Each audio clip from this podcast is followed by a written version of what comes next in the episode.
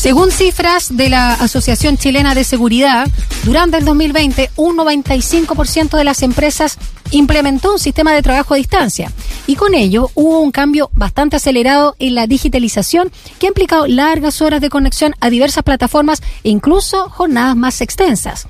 Las compañías, bueno, no estaban preparadas para afrontar este cambio de escenario y, por tanto, eh, según algunos expertos, carecen de una cultura digital que dé paso a lo que se llama bienestar digital. Y sin ir más lejos, de acuerdo a un dato reciente entregado por Accenture, solo 14% de las empresas a nivel mundial cuentan con la llamada madurez digital, lo cual incluye un liderazgo y también una cultura en el ámbito.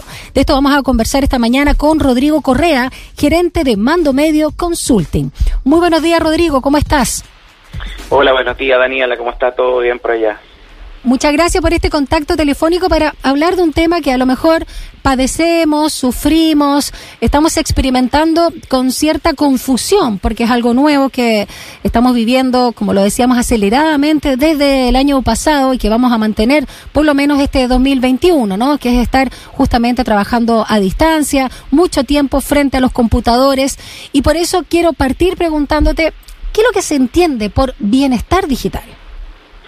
Bueno, el bienestar digital tiene que ver hoy día con, con todo, es, un término bastante antiguo que, que, ya se ha acuñado hace más de este año, pero tiene que ver con, con, con el autocuidado, el autocuidado de las personas frente a, todo lo que es la plataforma tecnológica, es cómo usamos de buena manera o cómo podemos tener un, una, un uso de esta tecnología que nos permita eh, no generarnos ansiedad eh, y, y, no generarnos una alta dependencia a esto tecnológico.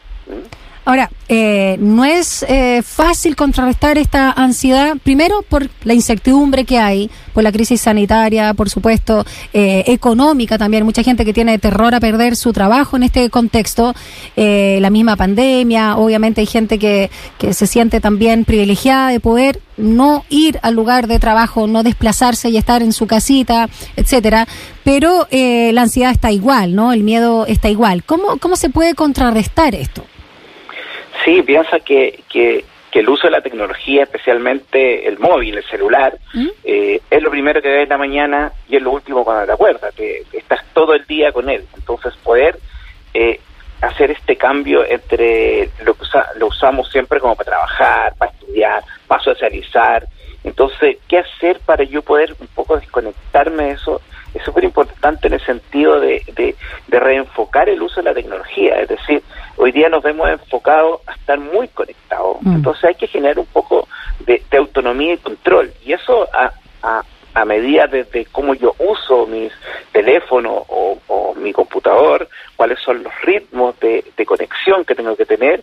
Y para tener este bienestar que llamamos bienestar, tenemos que tener claridad también en cómo nosotros vamos eh, teniendo hábitos lo voy a poner súper higiénico, así, de control desde la mañana cuando te levantas, ¿por qué tienes que llegar a ver tu celular, a ver cuál es la notificación? Y todos tenemos millones de, de redes sociales que están funcionando, notificaciones, algunos activan la notificación.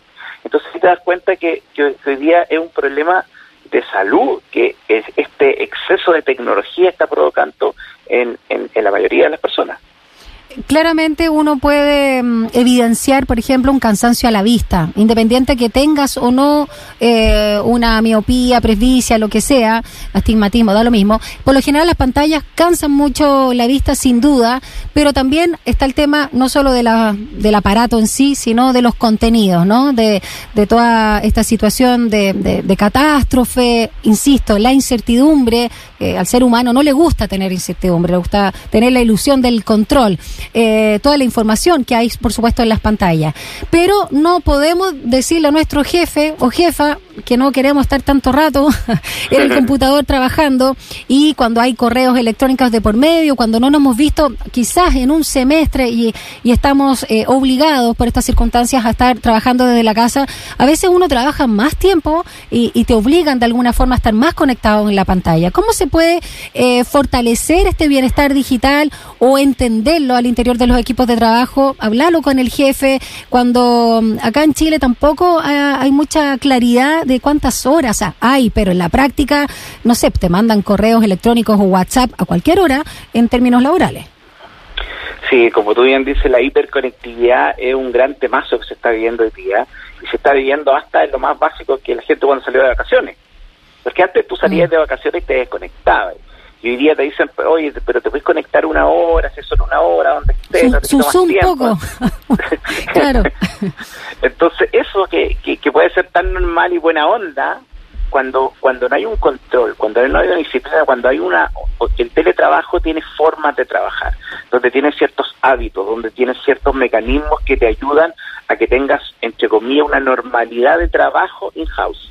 Y eso cuando no se tiene, la gente se empieza a conectar todo el rato, es decir, oye, eh, voy a dejar mi notificación del WhatsApp de grupo, porque tú puedes tener WhatsApp del trabajo, WhatsApp del trabajo como extra programático, eh, WhatsApp de los jefes, entonces tienes como 7, 8 y tú lo tienes conectado, está en tu mano todo el rato. Entonces cuando, cuando te das cuenta que no puedes hacer esa desconexión, hoy día hay que seguirle un poco a la jefatura, la jefatura de decirle cumplan con los hitos higiénicos, llamo. La, la, mayoría de la gente toma desayuno una hora, almuerzo una hora, puede tener un recreo una hora, hay gente que fuma, no sé, pero respetar un poco, yo no le puedo mandar un correo o un WhatsApp eh, a la una y media, esperando que me lo conteste el tiro. Porque hay gente que está el síndrome de la ansiedad del visto. Del visto, te iba a decir lo mismo, sí.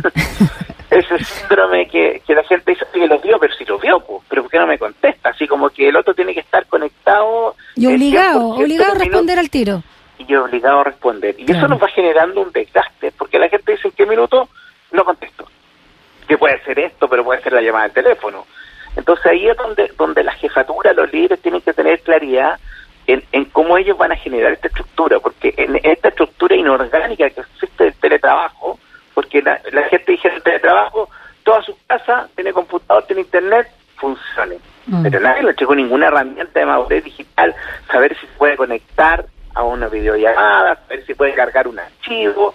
Entonces todo eso va generando en, en, en la persona un nivel de estrés y, de angustia y de decir, ¿en qué minuto corto? Como tú bien dijiste, a 8, a las 9, me llegó un correo y nos faltan... No, y el chileno y la chilena, así por idiosincrasia, la nueva generación están cambiando eso, pero no son muy asertivos, porque queda como mal decirle, ¿sabes qué? Esta es mi hora libre o estoy almorzando y no pretendo comer frente al computador o ya suficiente, ya cumplí mis ocho, incluso más horas de trabajo.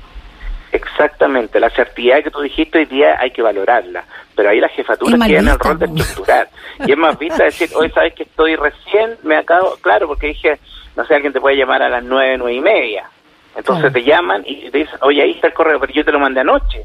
Yo quiero, yo quiero la respuesta, no para que me comenten lo que se mandó el correo. Entonces hoy día yo creo que, que, hay un gran desafío y un gran desafío que a nivel de salud mental está afectando. Hay mm. mucha gente, muchos trabajadores que están con licencia médica, no está la presión de la pandemia, del temor, de la ansiedad, pero está el temor de, uno, de perder el trabajo. La empresa, la economía ha cambiado, están muy ansiosos. Gente que de repente no se puede conectar, tiene una reunión. La misma gente que está buscando trabajo. Imagínate, buscar trabajo y antes iba a la entrevista y hoy día, ¿qué tiene que hacer? Hoy día lo van a entrevistar por videollamada. Churra, nunca ha tenido una, una, una, una entrevista. Entonces, esta madurez de saber cómo se prende, cómo tener el audio prendido, la luminosidad que tiene que tener frente a la cámara, es tecnología.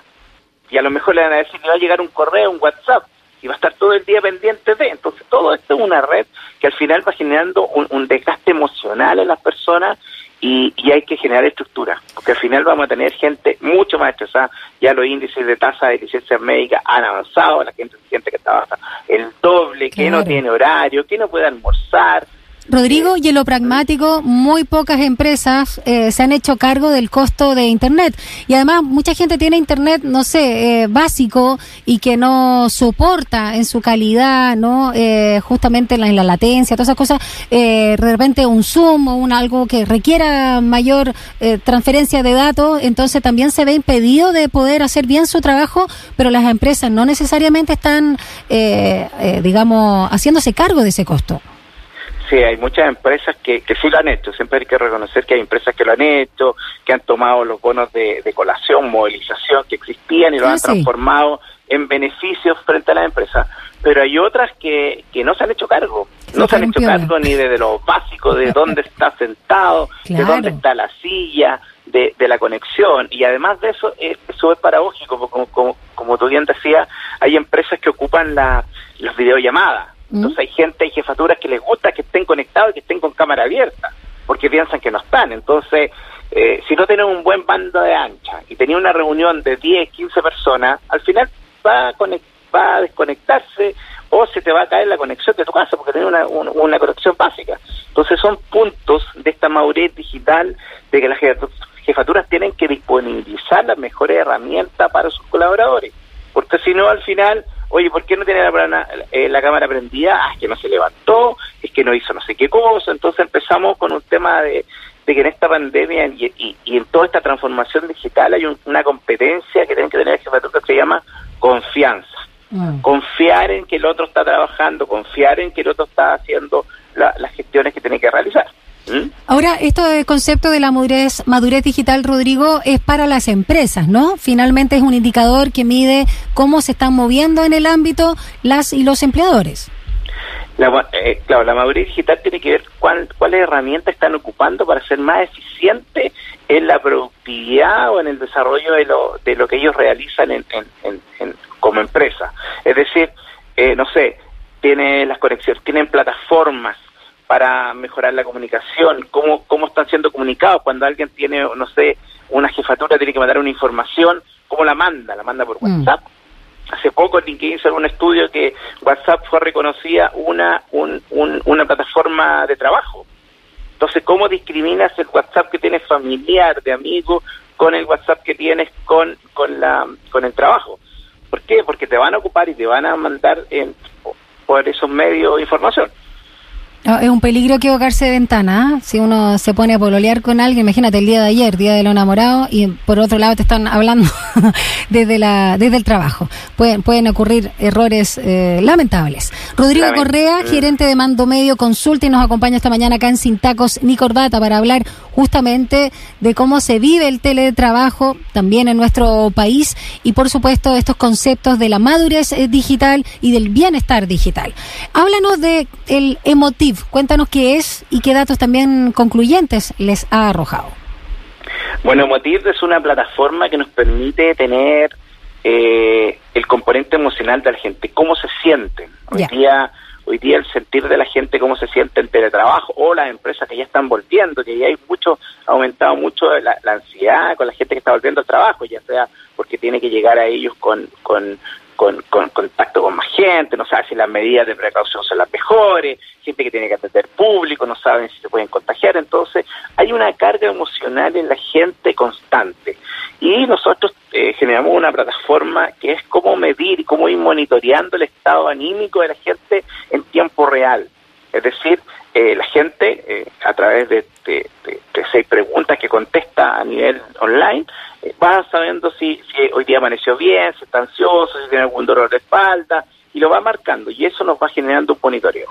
Nosotros, a fines del año pasado y a inicio, ya hemos aplicado bastante este instrumento en, en grandes empresas, pequeñas y todo, y tenemos una muestra donde, donde la carga emocional es bastante alta. Mm. Hay más de un 70% de gente que está eh, con una carga emocional eh, no menor, en el sentido de, que se siente, hay, hay, un tema de, de, de, de carga emotiva, de ansiedad, de incertidumbre, que lo va registrando en esta parte operativa que es nuestra plataforma. ¿Mm? ¿Qué recomendaciones das tú así como tips eh, prácticos? Mira, yo por ejemplo puedo incluir uno sin ser experta en la materia. Aparte de elongar, por ejemplo, cuando está mucho rato sentado en un computador, en un escritorio, una silla, etcétera, estirarse. Yo me bailo la música acá en el programa, por ejemplo, para no estar todo el rato frente al computador. Eh, pisar quizás eh, tierra, pastito, airearse, como dice, ¿no? Y tener una visión más amplia para también descansar justamente la ¿Qué, recomendaciones darías tú? Esa es la que yo aporto. Mira, la recomendación clara es cumplir con los hitos higiénicos que llamo yo, que tiene que ver con el desayuno, almorzar. Eso ya, es básico. Segundo, desconectar el computador y apagar y alejarlo de tu zona de radio. Es decir, ¿sabes qué? No voy a mirar el teléfono en vez de retro. Al tiro. listo, de una, sí, los dejo, el computador lo voy a apagar por 10 minutos y lo cierro la pantalla y me desconecto, me voy, como tú dices, salgo al patio, eh, no sé, prendo el televisor, no Me conecto con lo análogo. Me conecto con lo análogo, me conecto con una, con, claro, antes de repente, eh, eh, en esto hay que ser súper claro, porque uno dice, hoy quiero hacer algo bien y se vuelve a conectar y ahí es donde tiene que ver con, cuando yo me puedo conectar con el mismo teléfono y puedo bajar una, una, una, una aplicación que tenga que ver con meditación de 10 mm. minutos la abajo, es decir, cómo buscar cosas que te saquen del contexto laboral. Eso es uno. Lo otro tiene que ver con, con respirar, con elongar, como bien decías tú, pero también hay algo que es súper importante, ¿Mm? que tiene que ver con tu alimentación. La alimentación es importante en todo esto de pandemia, confinamiento, que te alimentes bien en tu horario, que cumplas con los horarios. Eso. Porque el sobrepeso también es una consecuencia de la, de la pandemia. Exactamente, es una consecuencia que no es menor. Entonces hay un tema de salud, de gasto mental, hay un tema corporal que te empiezas como, como a no mover, entonces tienes que moverte. Y, y, lo otro que es importantísimo también ¿Mm? es que es que tengas con el contexto laboral, porque la gente hoy día quería estar en su casa y la gente había una ley, oye, el, el, el, trabajo, eh, trabajemos menos horas para estar en la casa. Hay gente que hoy día lo único que quiere salir de su casa.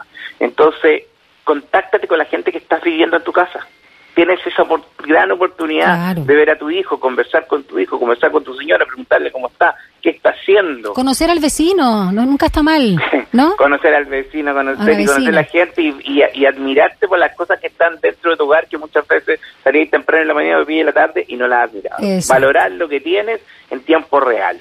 Muy buena recomendación, Rodrigo Correa. Mira, tienes el mismo nombre que un amigo mío. De hecho, me pregunté si eras, pero ahora somos amigos. Gerente de Mando Medio Consulting, gracias por hablarnos sobre la madurez y el bienestar y cultura digital, que son cosas que estamos implementando y aprendiendo en este contexto de pandemia. Un abrazo grande, cuídate. Ok, cuídate, buen día. Gracias. Chao.